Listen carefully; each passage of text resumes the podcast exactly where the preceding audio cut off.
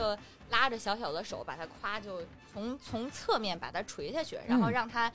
让他一只手能从湖水上划过。我嗯说我的天呐，赛马王子也就这样了，这么浪漫。要说还是小一会玩儿，会泡妞，哎呦对，真的是等盖什么都来不及了。奶 奶这亮相太逗了。对，奶奶那亮相太逗，我特别想把她那形象纹在身上，我觉得太酷了，简直是。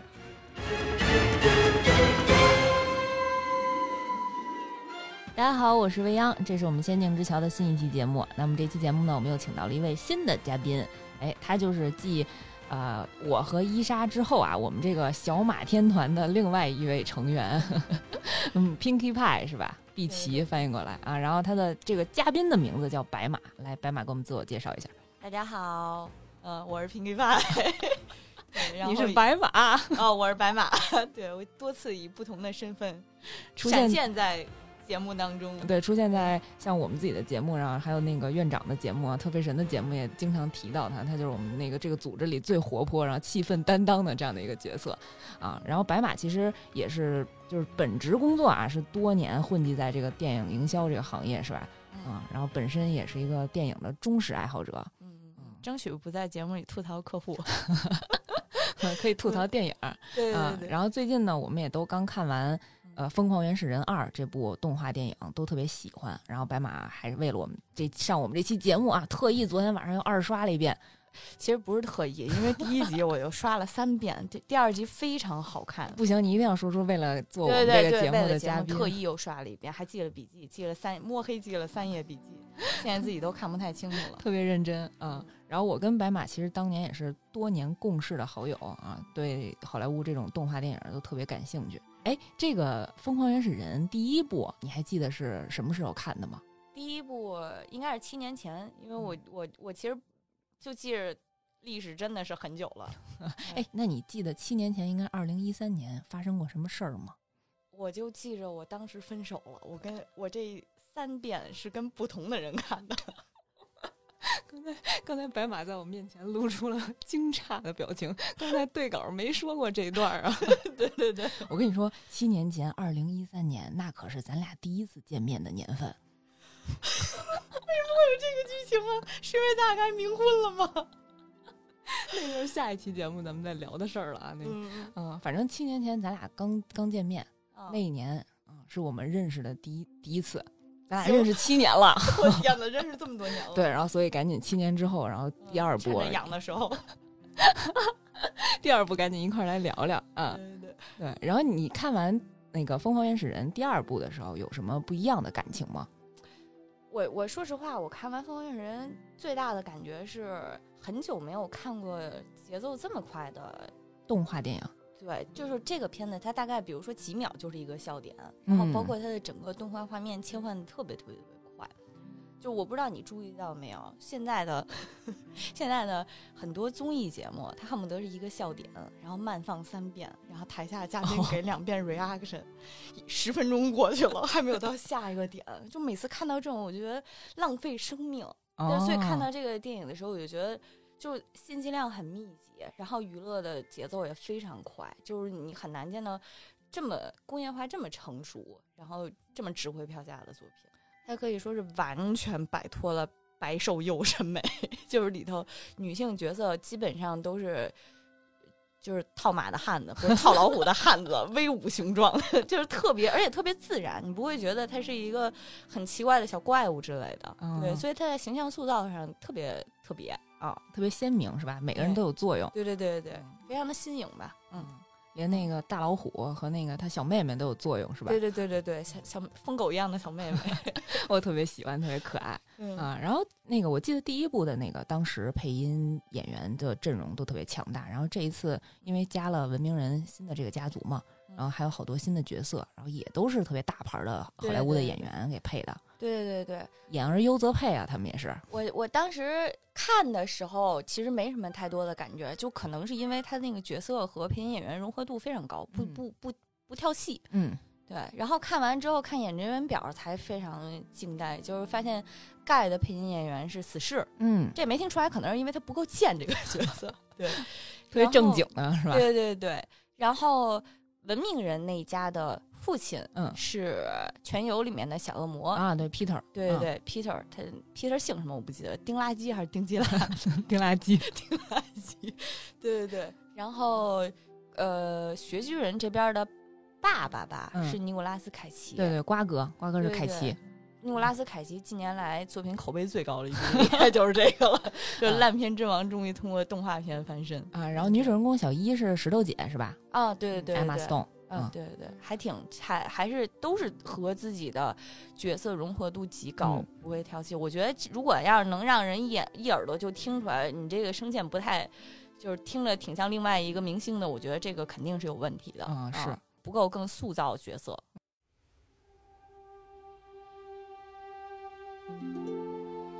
首先，先跟大家回顾一下我们穴居人这一边，也就是我们原始人咕噜家族他们家的家庭构成成员。呃，最核心的人物呢，我觉得应该是瓜哥吧，就是我们这个父亲啊，就是一年三百六十五天马力全开，虽然挺啰嗦的，但是是一个特别有责任、特别有担当的这样一个父亲的角色。然后他的妻子乌嘎，也就是小一的母亲啊、也是一个非常有爱心、有同情心、非常伟大的妈妈。我们的故事女主人公小伊是这个家族的大女儿，在性格方面有点那种叛逆青少年的性格。然后大家如果还记得之前的剧情的话，她是那种特征强壮，然后好奇心和好奇心非常旺盛，然后性格也非常坚毅，有许多优异品质，呃，特别可爱的一个女孩子。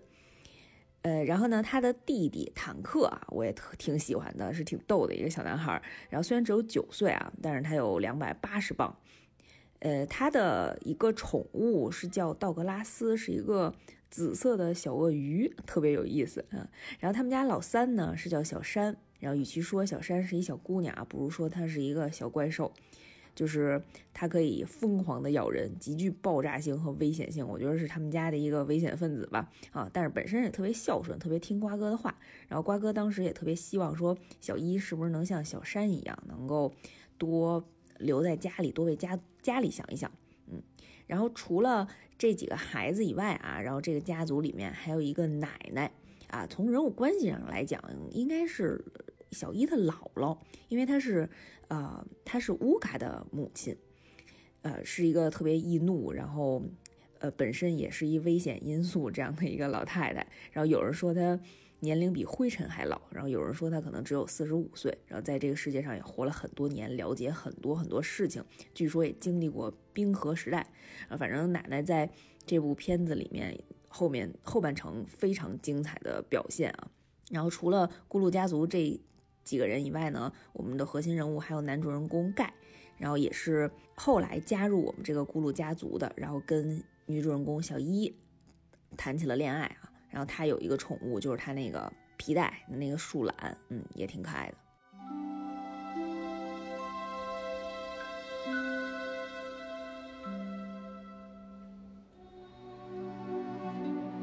我记得特别深刻的一点就是一上来啊，我就记，我就觉得他的那个呃进度非常快。反正嗯，前面大概不到一分钟我就流眼泪了，我跟别人说这一点，别人也挺惊讶的，对，全片最唯一泪点出现在最前面。我这泪点也挺挺低嗯挺低的。嗯，就是一开始的时候不是是讲那个呃盖，他嗯小的时候他爸妈好像是陷到了一个泥沼里，郊郊游，郊游里，是吧？对对对啊，然后就跟他说，嗯就跟他说，你不要管我们啊，你要往前看啊，赶紧去找到我们一直想要找到的明天，对吧？就 tomorrow 当时那个他他用的那个词，他这个 tomorrow，我我昨天看第一部的时候也注意了一下，其实是从第一部开始，嗯啊、那个这个线索就埋下来了。因为第一部当时，嗯、这个盖这个角色被雪巨人一家，就尤其是被小一逮住的时候，就一直在跟他说说你你放了我，我带你去明天。就是他其实是他从那个时候起就一直心里怀有这么一个信念，就是有一个地儿像明天是怎么怎么样，是我们未来要生活的地方。对、嗯这一步等于相当于把他前世给给圆上了。他的执念是吧？毕竟是他父母留给他的这个对对对遗愿啊。对。然后反正一开始呢，就是讲这个盖，然后跋山涉水，然后从一个小朋友长到了一个老朋友，然后路上也找到了他的那个挚友的那皮带，嗯，树懒，对，然后 从一小树懒变成了一个大树懒，对胳膊更长了。然后中途就接上第一部的故事嘛，就嗯遇上了那个咕噜家族、嗯这么一行人。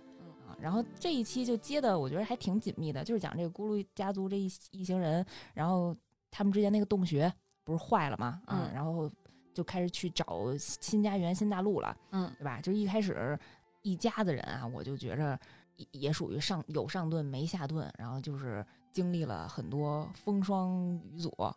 艰难困苦啊。但是这过程中呢，就是欢乐特别多，然后尤其是这主人公这一对儿，就是小一和盖这俩人，你你侬我侬，然后中间始终夹着一个爹，就这俩感情啊，就是嗯你还记得他们俩拿那石头点火那段儿吗？我真是觉得太逗了。这一定是两两个人含情脉脉的看着对方，一人拿一块石头，含羞带臊的砸对方的石头，然后嘿，hey back，然后我当时看的时候，我就觉得特别像那个东成西就的王 王祖贤那对对对对对情意绵绵刀，哎，对对对对对，哈，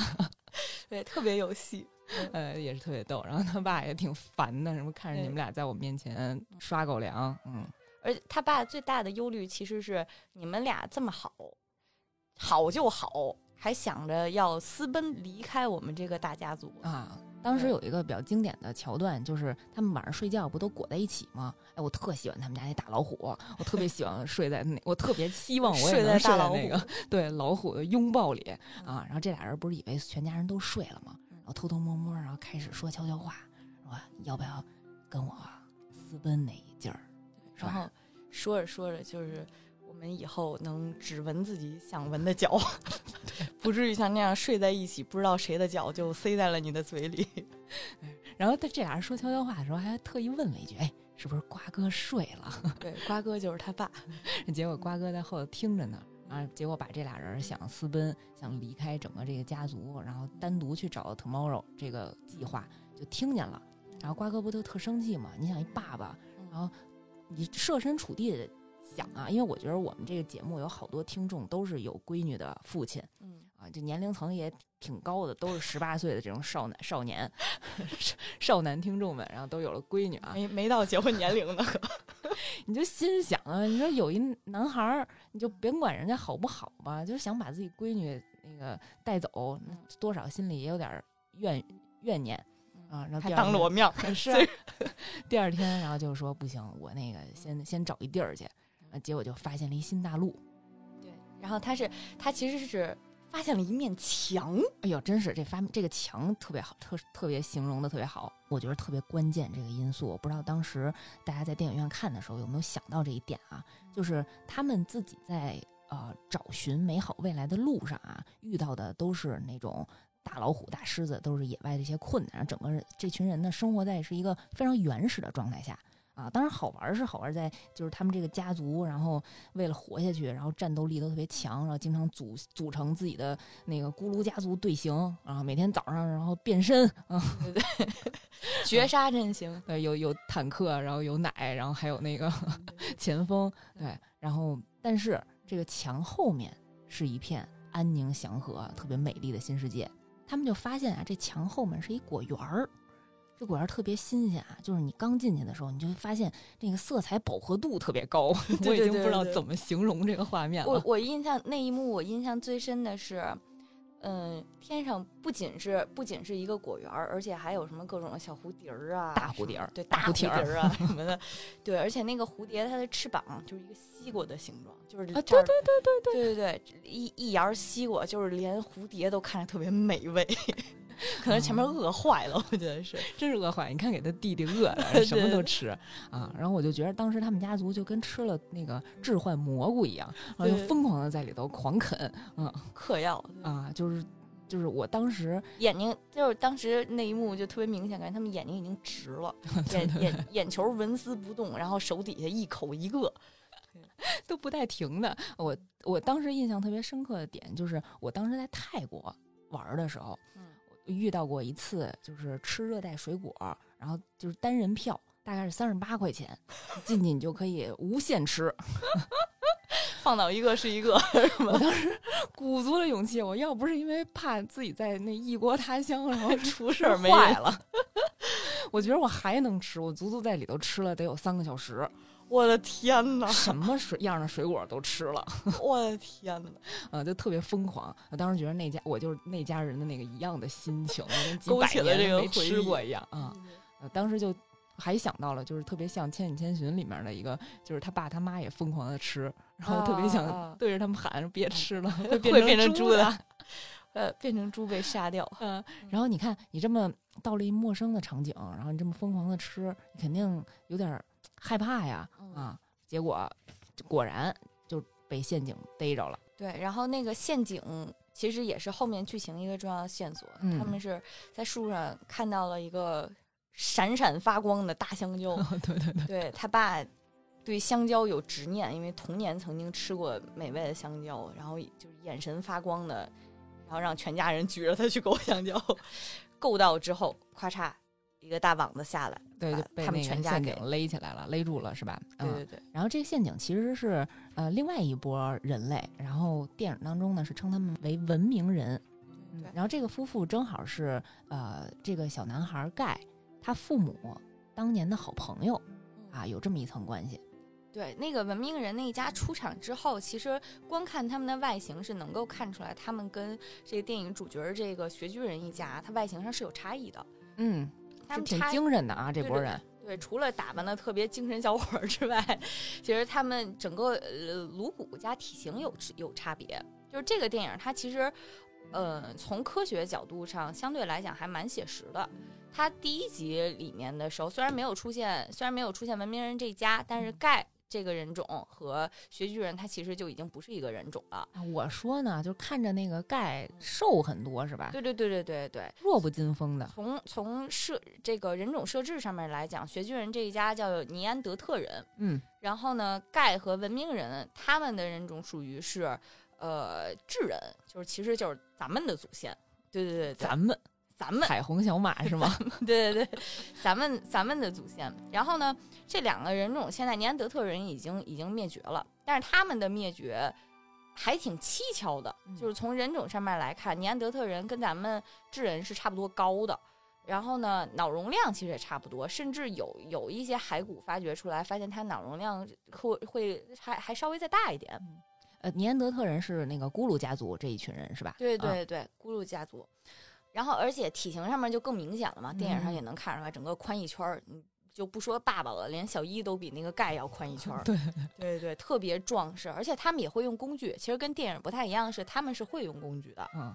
对，而且除了会用工具之外，他们也发展出来了自己的语言，嗯甚至还有文化。在前一段时间的一个考古结果当中，发现了一个尼安德特人的一个墓穴，嗯在他的墓穴里面，其实不光发现了他骨头，而且还发现了七种花朵。和松枝摆出的一个不能说是一个祭祀吧，但是它是一个墓穴的装饰，就是它是有自己的文明和审美的。七种，花朵，我天哪！我说这是玛丽苏剧情了，感觉都是。这是艺术啊！对对对对，就就能感觉出来，他们其实是有有有自己的情感呀、语言呀，或者说是艺术的，这一点就还挺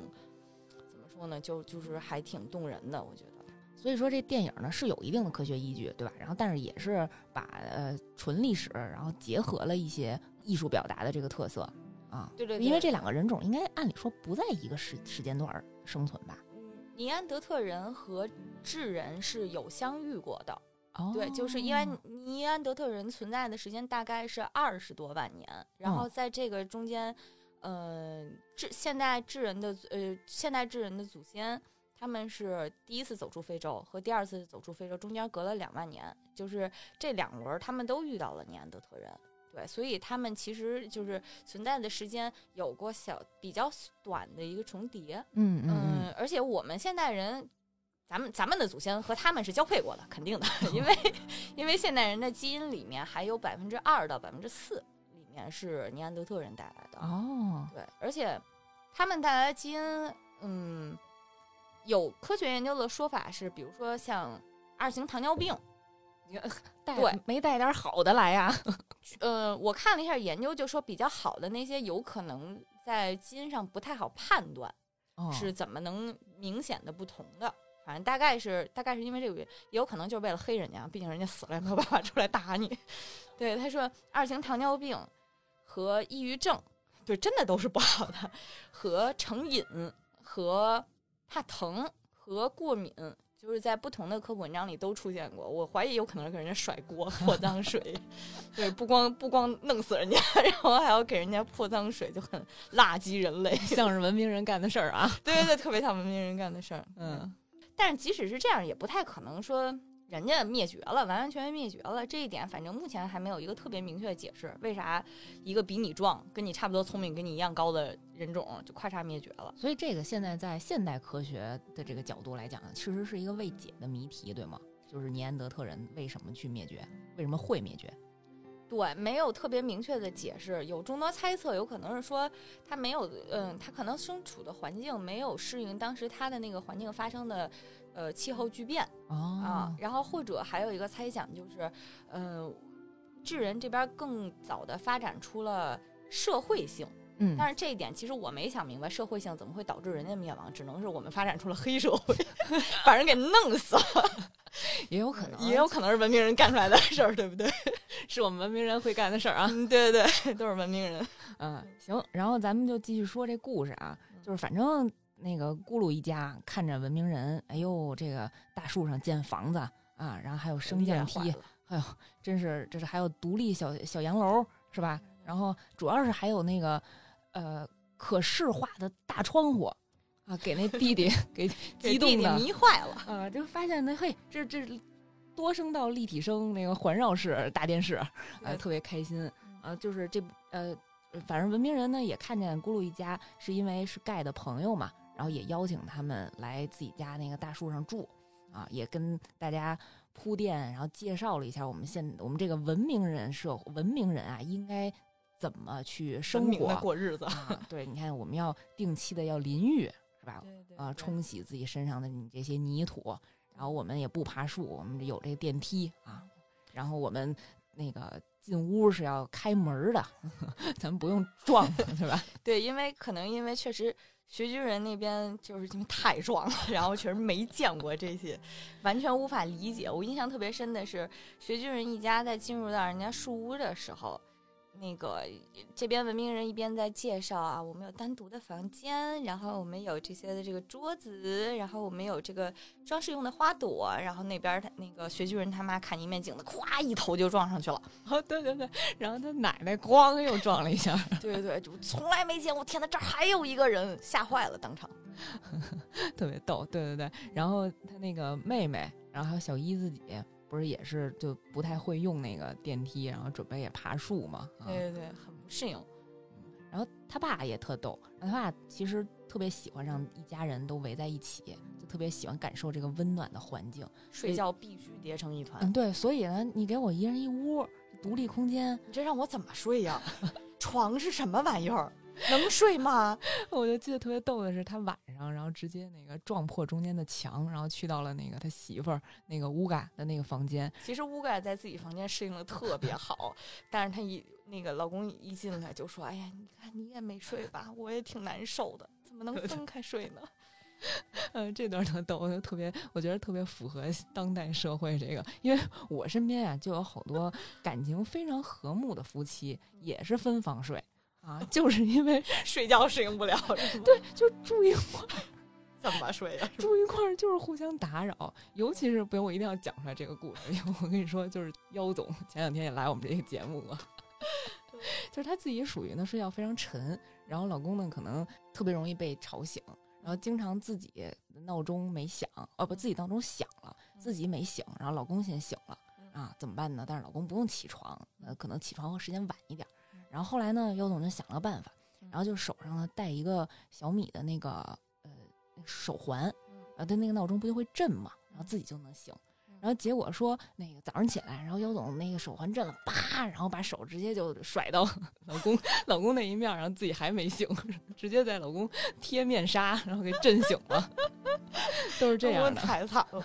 反正有很多现代社会的夫妻也是属于这种分房睡啊，但是感情还非常和睦，我觉得这一点还其实还挺前卫的，大家可以借鉴一下啊。嗯，除此之外呢，我觉得最逗的还是他弟的那个呃窗户依赖症。后面就变成就引发成那个手机屏幕依赖症了。他他弟弟这个点呢，其实不是不是到这儿之后才有的。嗯，我当时看这儿，我就发现他弟可能是属继承了尼安德特人成瘾的那 那个那个基因。他是从最开始，他们在电影最一开始的时候，其实有一个情节是小伊一直在用一块石板儿去记录自己和盖的那个爱情故事。嗯，他当然写的都是都写的 Dear Diary，就是我。亲爱的日记，我们今天怎么怎么样，怎么怎么样？嗯，然后呢，当时写到那儿的时候，他弟弟就说：“这平板你玩够了没有？能不能给我？” 对他，因为因为英文翻译直接就是 tablet，然后呢，但是那个中文这边写的就是石板儿，其实是没有把他那个就是双关的那个梗给翻译过来。他那会儿就想抢姐姐的平板玩，然后到这儿就依赖上了电视，后面就依赖上了其他的那些小框框。还挺有意思，这小框框不就是隐喻手机吗？对对对，就是你已经发现不了生活当中现实社现实世界里的美了，但是你现在你就拿这一框儿，你就可以接受。对对对对对，没有这框儿，你就发现哎，这不是我的手机屏幕。对对对对，其实还挺讽刺的。对，希望大家就是正常生活当中多把自己的手机放下。我一边拿着手 手机对稿，一边跟你说大家放下手机，也尤其吃饭的时候，大家都商量好了，就把手机摊开放在桌子上，然后谁先动手机谁就结账。我觉得这这招特好啊，以后我们都经常用啊。这块就特别明显啊，就发现这个文明人夫妇和这个咕噜家族这个生活方式完全不一样。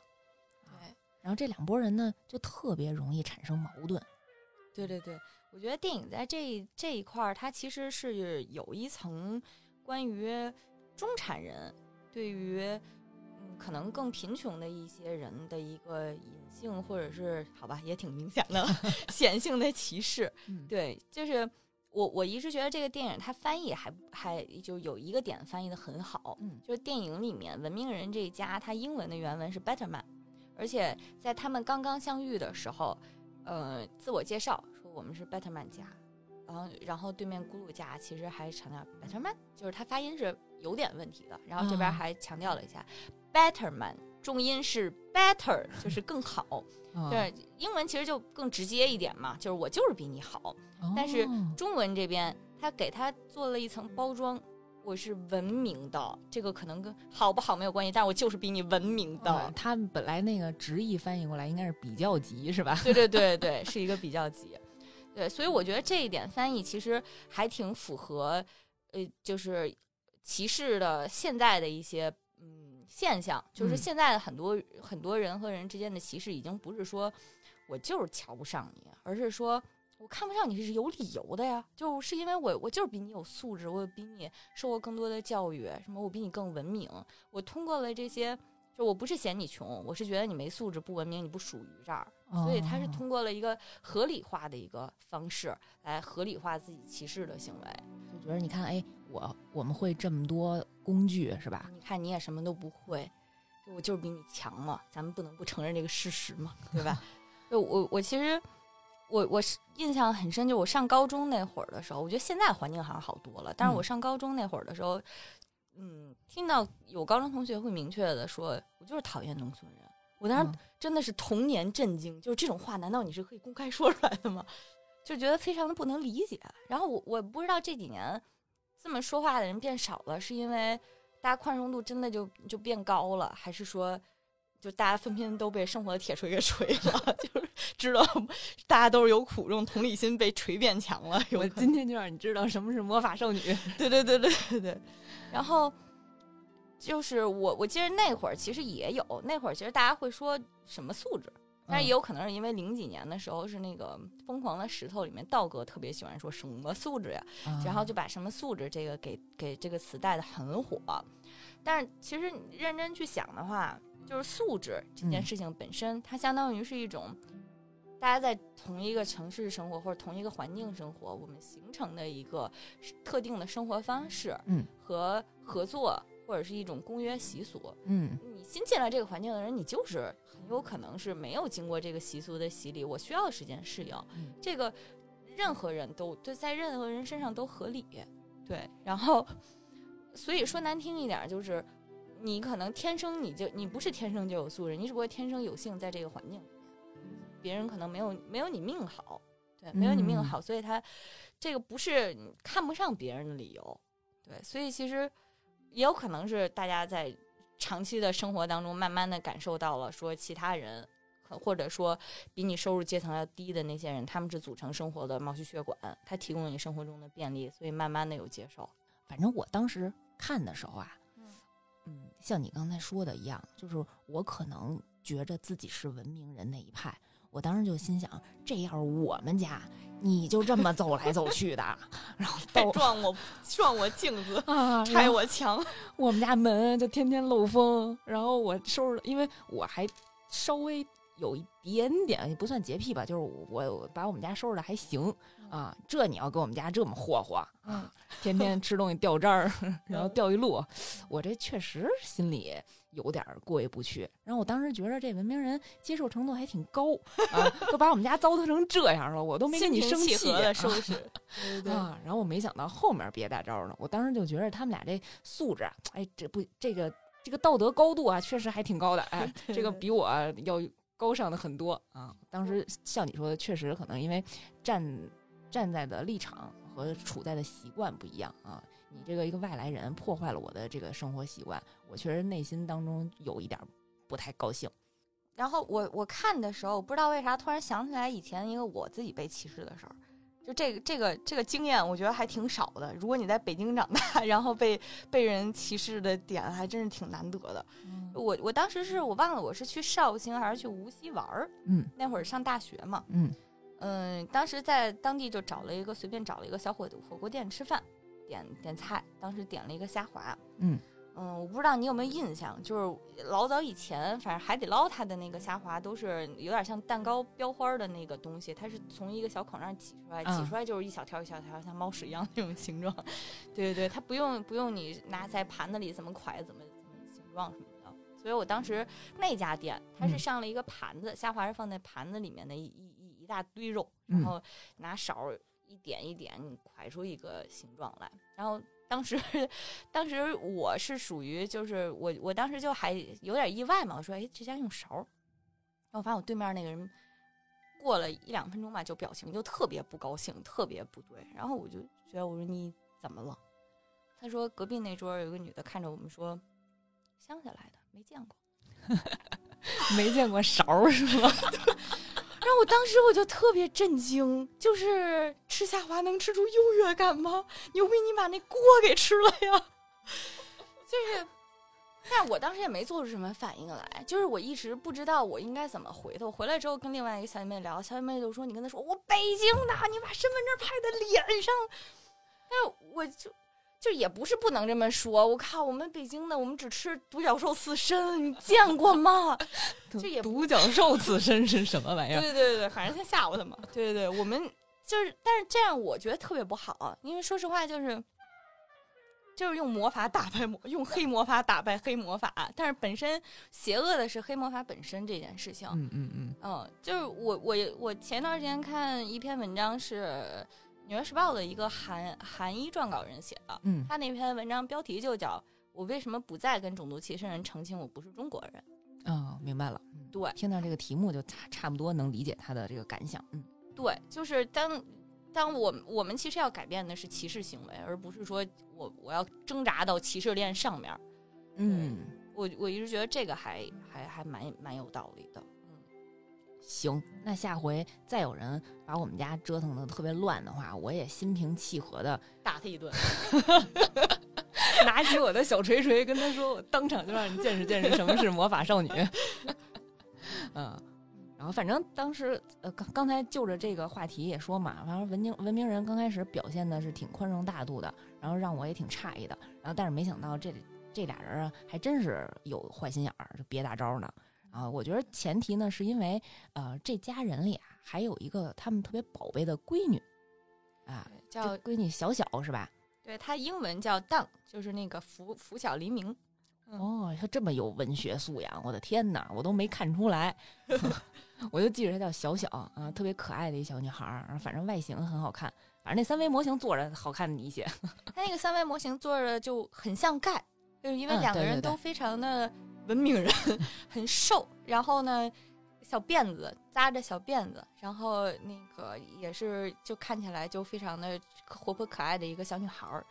但是，一看这小女孩就是被过度保护的，因为第一面大家见她的时候，发现是在一树洞里啊，因为可能有敌人、有敌方来袭，然后赶紧躲到防空洞里。他爸他妈就从来不让她出那个围墙，是吧？不让她接触大自然，生怕她受受点伤。然后呢，这呃文明人夫妇呢，就心里琢磨着，哎，这个盖回来了，哎，我们家小小是不是这婚事就不成问题了呀？没想到啊，就因为他们一直都觉着那个盖可能跟他父母一样，然后很小的时候就就就去世了，然后没想到盖自己还活着，然后又回来了，这样正好哎跟我们家小小凑一对儿。你看这俩青梅竹马啊，情投意合，对，两小无猜啊，身身子体型也非常搭配，是吧？对一看就是一家人。嗯这一点儿，其实我觉得设计特别有意思。影片里，嗯他给他他他仿佛是在想把这两个人的初遇设计成一个套路，嗯对，但其实非常反套路。那个套路是什么呢？就是到了文明人家里，然后遇到小小的时候，他们两个人相遇是这样的，就是俩人碰到一起，然后就开始打招呼。他俩打招呼的时候会互相重复对方的话，就是同时说说，哎呀，又是你，哎呀，太开心了。然后那个，呃，你居然也有一个树懒，你居然有一皮带是吧？啊，我这叫皮带，你那叫什么来着我？这个也叫皮带，就是两个人的都叫 belt。哦，对，就是不光俩人都有树懒，还都叫皮带，然后两个人还是青梅竹马，父母还，然后文明人那家在旁边特别煽风点火的说：“哎呀，他俩真的小时候一刻都不能分开呀。”就每一句话看起来都像在往那个小一心里插刀子，刀刀致命。对，我记得特别逗的一点啊，是真是这俩人的树懒刚开始先拥抱在一起，然后把这两个人拉近的。对，然后那个镜头里面就是他俩中间是小一在旁边看着，眼神就非常的惊恐。我觉得这一点其实就是片子里面他再给你一个一个暗示，嗯就是下一幕就是这俩该扯头花了，头花掌声响起来，头花扯起来，必须是这个剧情的走向。对，而且因为摁在地上厮杀了，对吗？对对，马上就要厮杀了。对，而且就我不知道是不是因为这种那个呃情感戏，现在设定都是就是俩人青梅，就是俩人感情再好，你也得出来一个就是青梅竹马呀，同学呀，出身高贵，尤其是出身高贵，心思歹毒，看起来又非常的绿茶，还得是对，就是完美小小完美中招，我感觉就是有这种白月光梗啊，突然中途就得给你插刀啊。对，新仇旧爱，扯头花了就开始。但是这个时候，小一确实反应也非常符合大家预期，就是直接走上前，一把把自己的男朋友给扯开，然后而且是上下打量，因为小一的行为动作一直都有一点小野兽的感觉嘛，他像他从上往下，从下往上的打量这个小小，打量小小之后。特别高兴，一把就把小小举起来了，像举一个杠铃一样把小小给举起来了。然后就说：“天哪，你是个女孩儿，就我就我有同龄的小小闺蜜了。”他俩人就音量逐渐走高。这段我觉得特别逗，对对对对，就就是万万没想到这个戏转变成了一闺蜜戏。对对对对对。然后俩人就嗷嗷的：“天哪，我们有丛林小姑娘了！哎呀，为什么我们声音越来越高？哎呀啊，滋儿哇乱叫，就是特别符合现实生活当中小女孩一块见面的那个样子。对对对对，他的思路就小一的思路是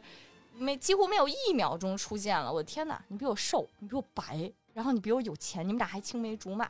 你们还还有情侣款 树懒。对他完全没有那种把小小当成眼中钉肉中刺的一个思路，就不就不会说出现我现在要 PK 你了，然后瞬间就变成了一个闺蜜戏，就局势一片大好。啊我觉得这个是因为他内心当中不觉着自己低人家一等，所以他就不会产生自卑。对一般人在就是觉着要跟人对着干，要跟人 battle 的时候，很大的前提都是那个自卑感作祟。或者说，嗯，除了自卑感之外，还有一个就是他默认这个人出来是跟他竞争的，嗯，他一嗯定是有这个默认的。啊，就一开始的时候，大家可能还会隐约觉得这俩人可能是塑料姐妹花，然后背地里可能是互相使绊儿的，然后没想到那真的是那出去大漂移，那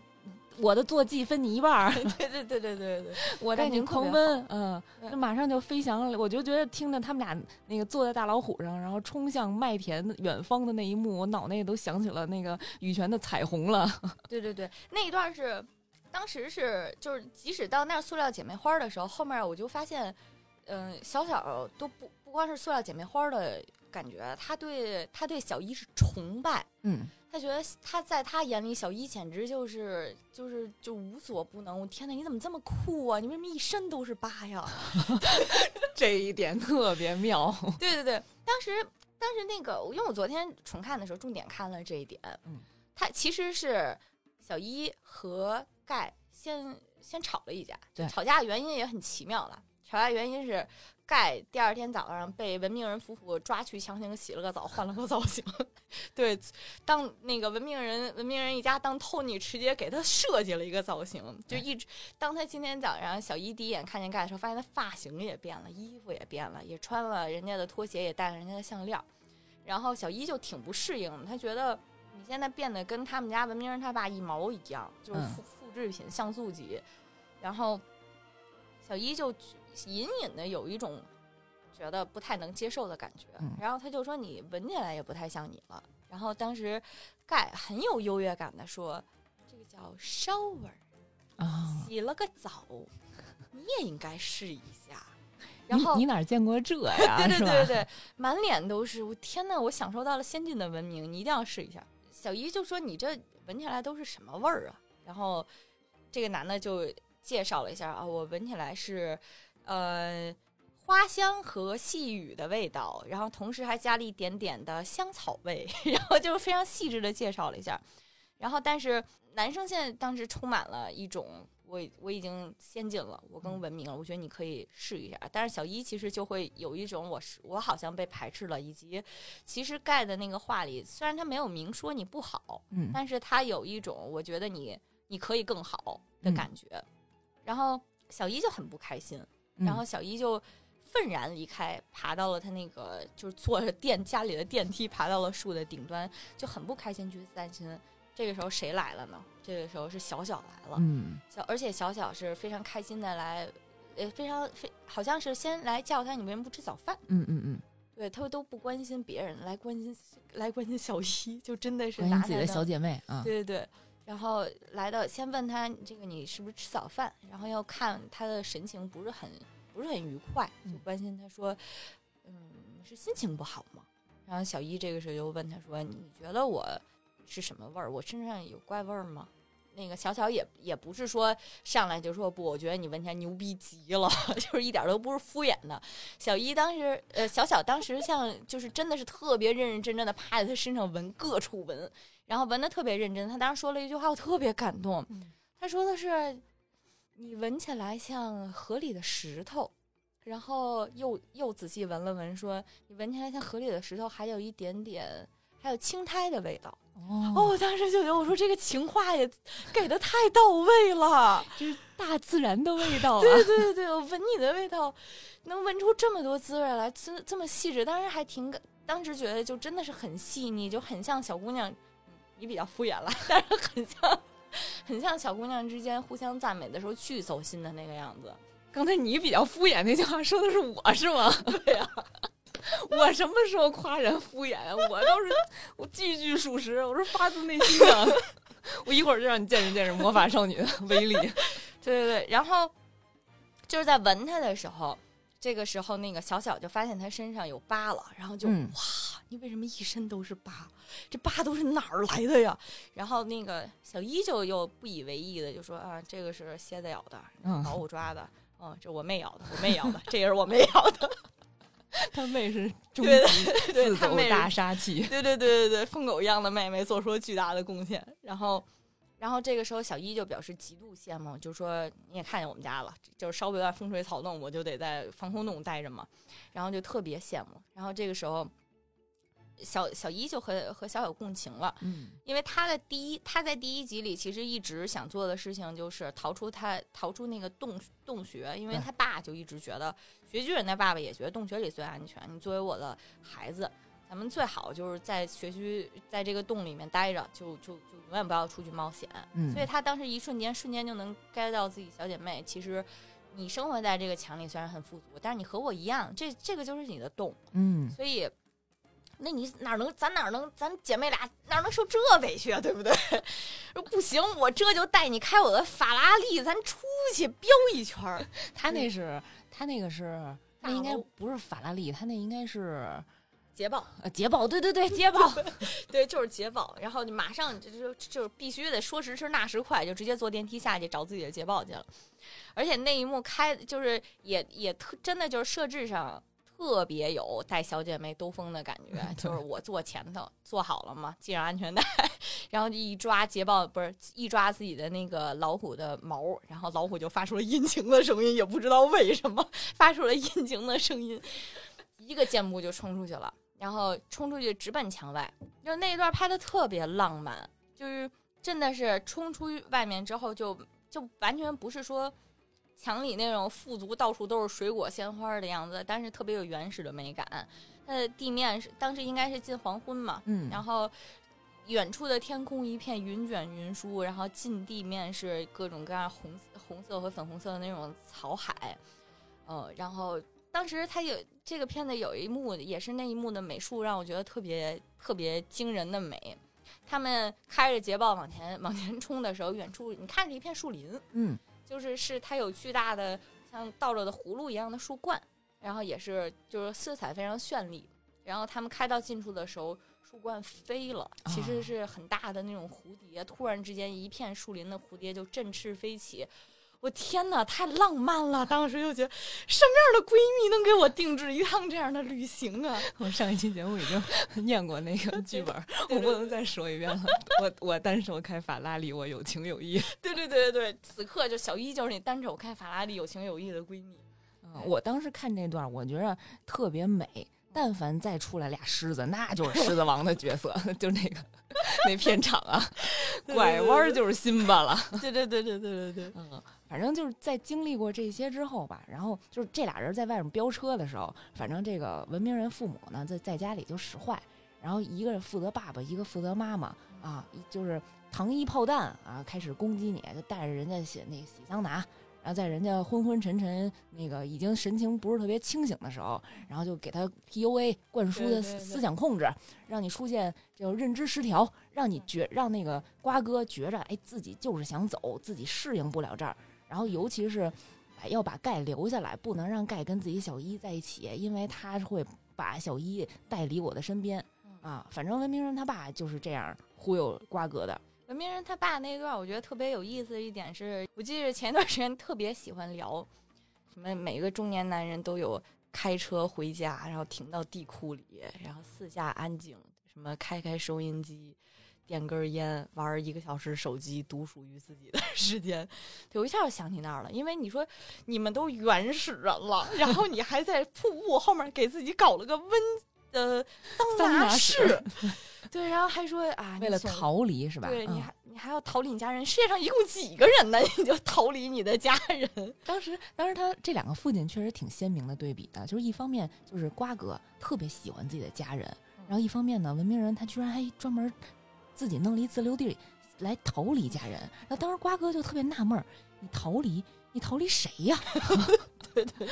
你从哪儿逃离？特别不能理解。反正呢，就是一人负责一个人，就是特别这个文明人夫妇就特别想把自己这个呃把他们劝走的这个计划实施下去。然后没想到呢，就本来是想暗地里蛊惑，然后实施让对方那个分崩离析。然后没想到那个刚才呃小一带着小小不是出去兜了兜风兜了一圈嘛，然后回来了，然后饭桌上呢露馅儿了。为什么呢？是那小小被那马蜂蛰了一下。是吧？小小发现肿成了一个球，发现那个他们把小小带出去了。当场就掀桌。啊，当场掀桌了，然后所以呢，这两家人等于说那时候就就明面明面上就闹翻了，嗯是吧？然后就开始不对付。然后我觉得咕噜家族特别逗啊，就瓜哥这块儿特逗。我这不是跟你闹翻了吗？嘿，我这你不让我干嘛，我偏要干嘛。你不是不让我吃香蕉吗？我就得负责把你们家这院里所有香蕉都给吃了。对对对对，就我跟你说，三岁不能再多了，他们这一家人，这一家人这几口啊，就这七就四五口加一块儿，这个岁数超不过二十岁。对对。然后当当时那个小小也特别逗，桌上揭露了他们那个家长之间的阴谋交易之后，小小是第一个急眼的。小小急眼之后，小小说的是：“你怎么能撮合我和盖呢？”对，就是小小特别生气，你撮合我跟捷豹行不行啊？对对对对，人家还有辆车呢。嗯，是挺逗的。然后结果这其实啊，这个香蕉不吃还好，一吃就出事儿了啊。然后结果发现呢，这文明人啊，一听一文明人他爸一听这个瓜哥把这香蕉都吃了，哎呀，这个哭天抢地呀，这个真是出大事儿了。我跟你说，我这岛上我就一条规则，就是不能吃香蕉，你还把我这香蕉吃了，还为吃光了什么啊？还吃光了，为什么呢？我这香蕉我不是留着自己吃的啊，是进贡用的啊。这晚上呢有大 boss 来啊，结果呢这几个人聚在一块儿说会会这 boss，啊，结果发现是一小猴子啊，那一幕还挺还挺有意思的。小猴子刚一出场，看见可纯洁无害了。呃，说发现，哎呦，你这么害怕，没想到是这这 boss 原来是这么一小 Q 版的可爱的小猴子。然后这个瓜哥还有其他人就不是嘲笑那个文明人他爸吗？然后结果啊，就出现了一万只小猴子，眼睛在黑暗当中亮起了一万双。对，然后发现这小猴子还不是一般的猴子，是那个暴力猴啊，我也不知道这品种是什么，反正就。要不然就是那个拳头特别厉害，要不然是什么脑门子特别厉害，什么腮帮子特别厉害，然后都有它那个猴子的配色就是看起来是一个蓝色的猴子，但是哪儿特别厉害，它就是红色的。所以 有铁拳猴，有铁腿猴，有铁腚猴，铁脑门子猴是吧？对对嗯什么都有。然后结果这帮暴力猴就把瓜哥和文明人他爸俩人都劫走了和盖，和盖哦仨人劫走了。还有盖啊，就三个有生力量的男性男子，成年男子啊，就被这猴们劫走了。然后我觉得他们在那个猴们的聚集地里头，这这一段也特别逗，然后全程也都是笑点啊。就是首先呢，咱先得解决跟这个呃不一样的物种得怎么交流的问题。然后盖，我记得当时真的是不太想承认自己会说这个暴力猴语啊，而且他还解释了一下，这不是一门优雅的语言。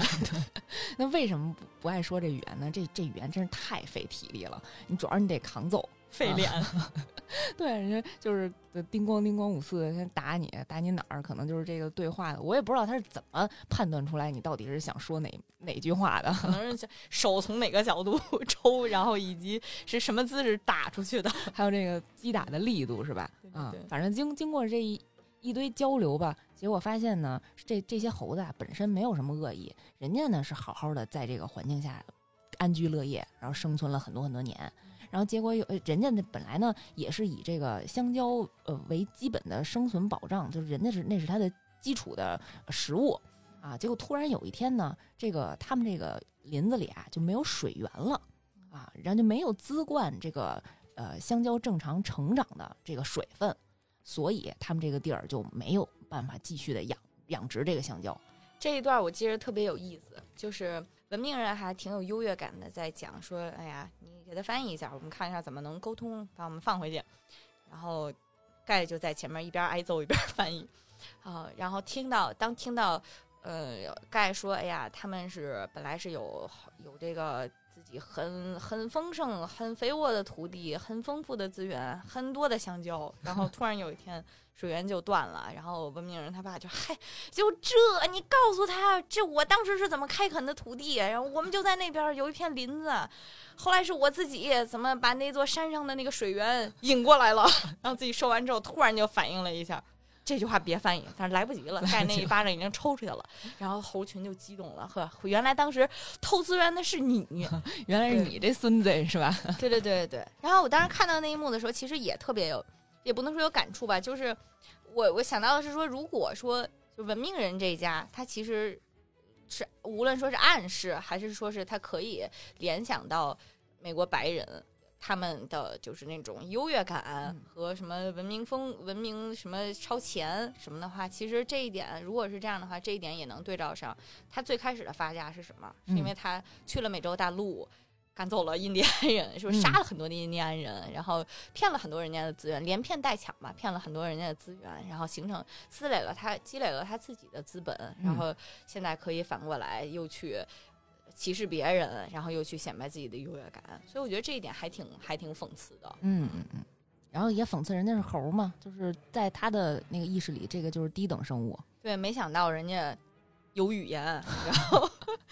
对有虽然暴力了一点啊，对对对对对，嗯，反正这些猴呢，就把这三个人囚禁在一一笼子里啊。然后这块儿也挺逗的，就是这囚禁的过程中呢，这文明人他爸还显摆，觉得自己齁齁老牛逼的啊，不行，我那个用要用我高强的智慧，然后和我那个动用道具的能力，我要吓唬死你们。没见过这吧？我吓唬死你！然后自己开始磨了一个，就把一个木棍儿，然后磨成尖的啊，就就就说，你看，你我有枪了，啊，我有枪，我能我能扎你啊！结果没想到这猴子们的学习能力非常快啊，每个人都把自己手上那小木棍儿扎成枪了 磨成针了啊！然后还还怕还还觉得自己会用火是吧？就钻木取火，然后一般动野生动物不都怕火吗？拿着那火怼人家，然后结果那猴子嘿。你给我点上了是吧？然后我们 一传十，十传百，成成为了所有人都能用的火，出现了 猴传猴的现象，这个火种 啊，反正他爸文明人他爸就是在这个环境下也没起什么作用，然后就光给人送炮弹了，对对对特别管送，你知道吗？对就是可能是对方派来的卧底啊。然后这这一边呢，就这三个人一直也没有什么解决办法。然后这个猴啊，为什么要抓他们回来啊？这个是有是有原因的。他们本身呢，自己解决不了自己的吃饭问题，也就罢了。他们其实也是要周期性的给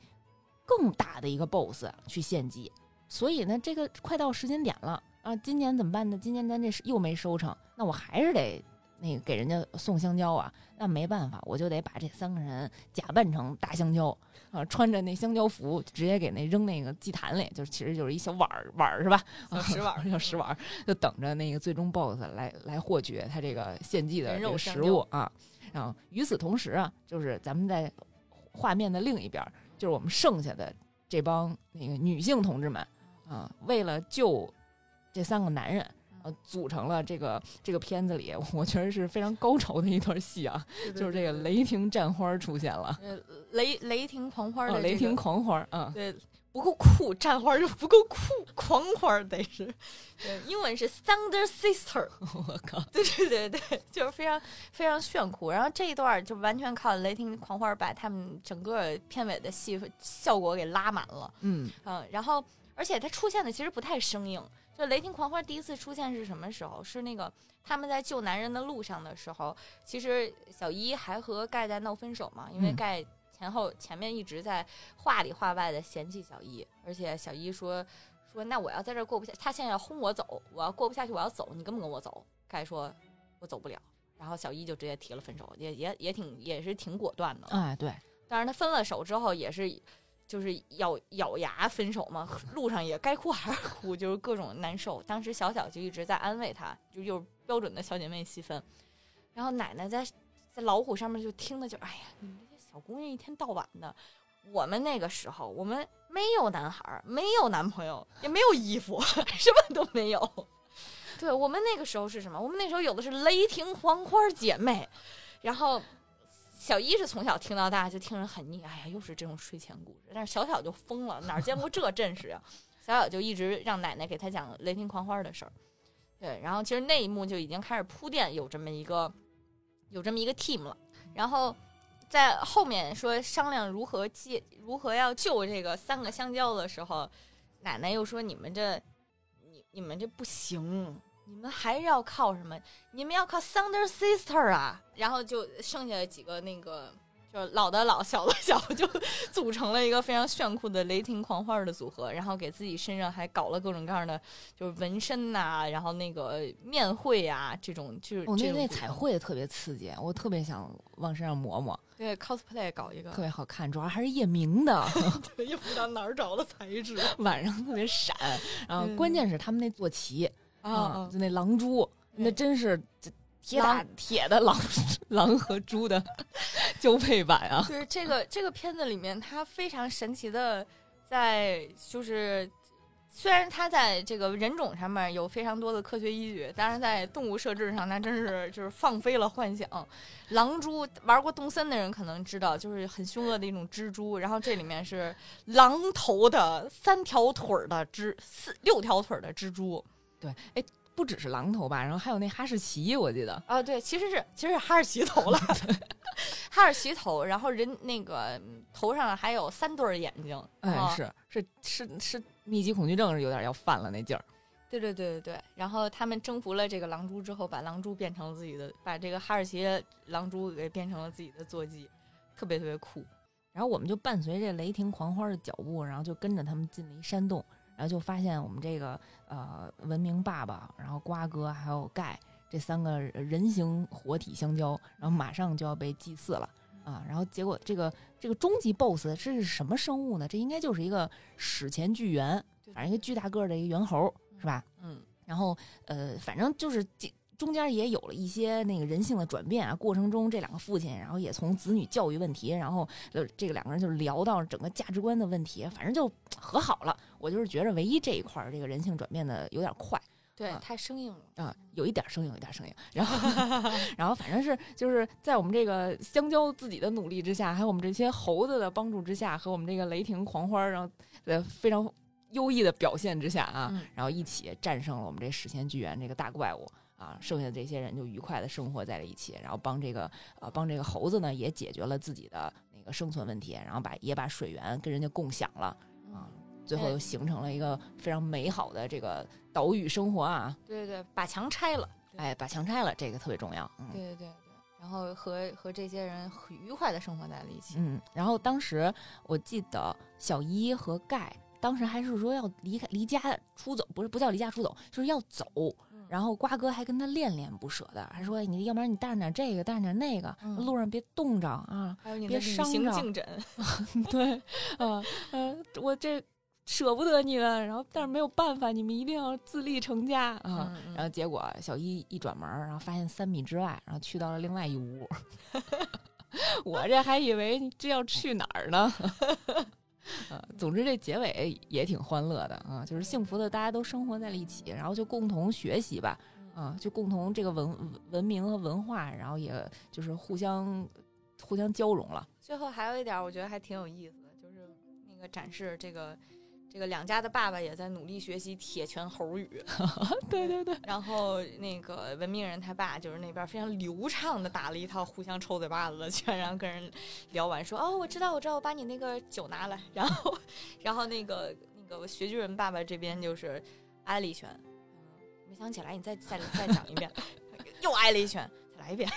这就是那个学霸和学渣的区别，是吧？对对对，比较费脑子，真的是。嗯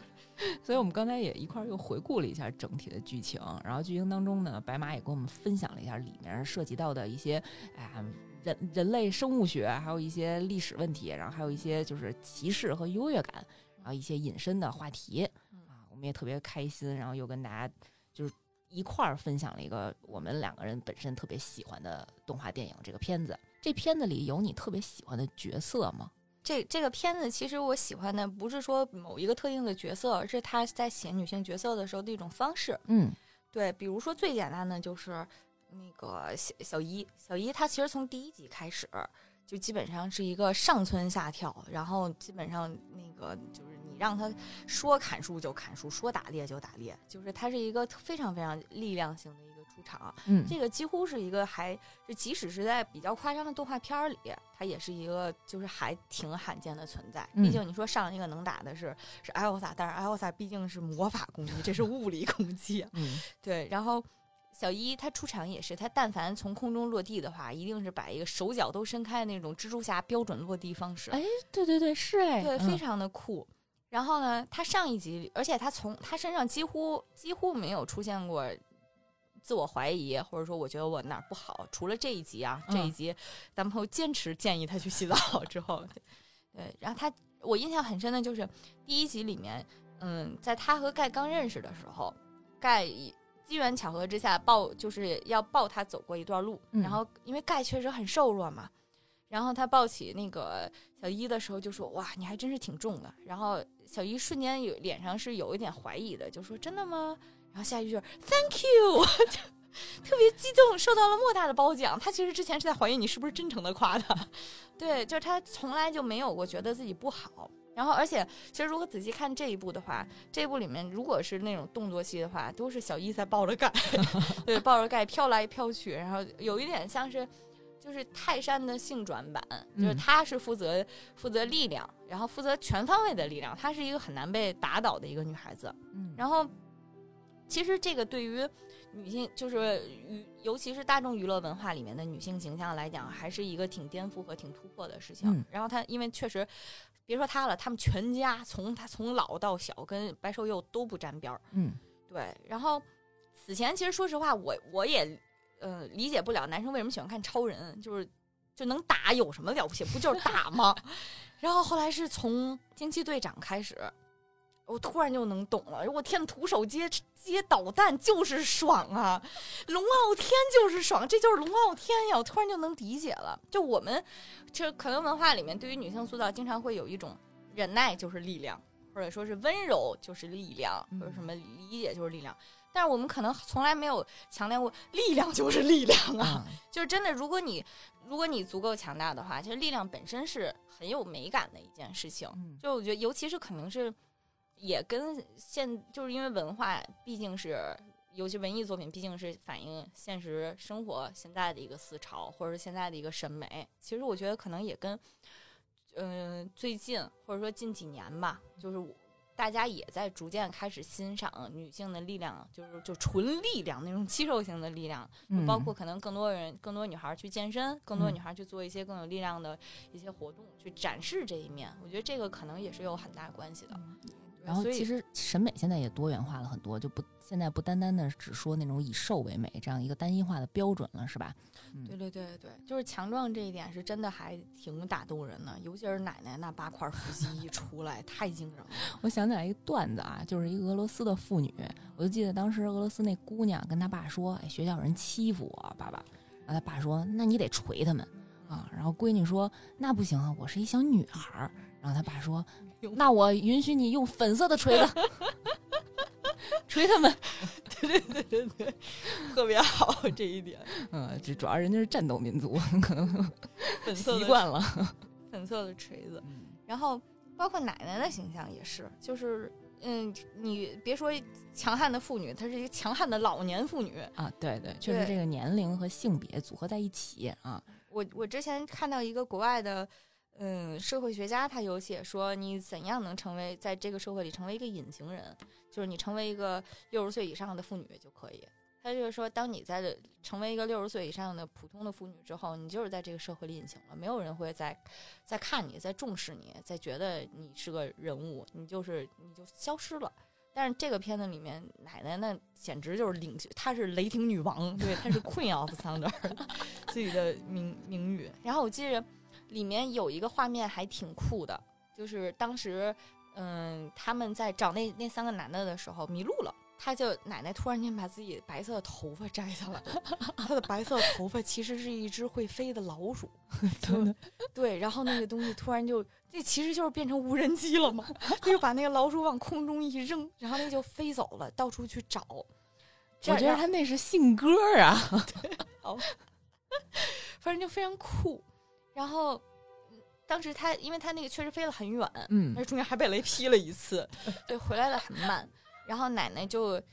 就露着八块腹肌的站在山上，远远的眺望，手里还拿着自己的拐棍儿。然后他的头上是他把那两条皮带，就是两个树懒，一个是围在脖子上当个围巾，然后一个是盘在头上，又像帽子又像皇冠。然后他拿手里又拄了一根拐杖，远远望的时候，那一幕其实还挺酷的，就是有一种那种老年女王的感觉，就是还真的是蛮蛮蛮打确实，当时从那个下面的就是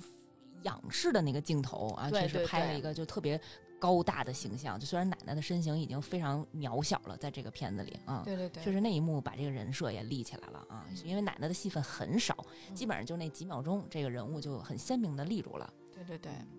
这个片子我觉得也是近几近几年，就是啊，好莱坞电影，尤其是迪士尼或者梦工厂这种动画电影题材里面，对于女性角色塑造的一种手法的转变，已经从最早的像白雪公主、睡美人儿啊这种需要必须要靠男人才能站起来的呃这种公主的形象，然后慢慢的呃，我记得最近几年就是呃第一个就是靠女生自己独立战斗的，应该是勇勇敢的心。那个里面的那个公主，嗯然后后来才是艾欧萨嘛，这个这个大女主的形象立起来。嗯艾欧萨其实挺可惜的，第一部做的多好，第二部就变成卖裙子的一个 广告片儿了，感觉是啊，嗯，他这他这一部里面，其实他不是那种喊口号式的说女女人就是强或者是怎么样，我觉得那种就比较土嘛，就是你在叙事手段上也并不高明。嗯，他是说在很多的情节，然后很多的动作不经意的动作设置里面去体现这个角色，他就是很强很壮。里面有一段我印象比较深是那个嗯小小一因为。小一因为跟盖吵架之后，其实心情非常不好，他独自去砍树了。然后呢，嗯、他的他妈妈乌嘎就去嗯找自己的女儿，然后乌嘎去找的时候，发现那个小伊已经把那一片的所有树徒手给砍了，倒拔垂杨柳啊，真的是倒拔垂杨柳，所有砍光了，就一个石头扔过去倒三棵树。对，然后小伊也是，就是不经意之间很不高兴的把一块巨石就扔到了乌嘎这边，然后乌嘎一只手又把石头给接了下来，对，然后乌嘎又温情脉脉的走到了女儿旁边，说：“哎呀，你是不是不开心了？”然后顺手拉过了一棵树，坐在上面。就是即使它主线是在讲一个温情脉脉的一个母女沟通，但实际上它所有的画面、它的动作设置，其实都是在体现太强了，就真的是没法儿、没法儿讲了太强了。嗯，我觉得还这个，我看完这个片子有一个特别大的感想，就是我一定要好好锻炼身体。等我到六十多岁的时候，我也能就是就不说光着膀子啊，还是正常穿着衣服，我也能登山，我能站在山顶上，然后。当时也不管是拄着拐棍儿还是怎么地吧，啊，我也能在寒风当中我屹立不倒，那我就赢了啊！实不相瞒的假发，对实不相瞒，刚才录节目之前，我跟白马然后去玩了一恐怖密室，然后我从那个楼梯上摔下来，我这身手实在是太不灵活了，我得回家好好锻炼了。吓得女鬼 NPC 都要来扶他。嗯，还是得好好锻炼身体，让自己能屹立不倒。嗯，那今天也谢谢白马跟我们一起来分享了这一部非常好看的《疯狂原始人二》啊，这部动画电影儿。我们之后有机会，然后再可以一起聊聊就跟动画相关的这种电影的节目、电影的作品，好吧？行，那跟大家正常的说一再见。哦，叫我说再见吧。好的，咱俩刚才那是那塑料姐妹花一样的打招呼的方式，好吧？那跟大家再见吧，拜拜，拜拜。Feel it shaking to your core. Feel it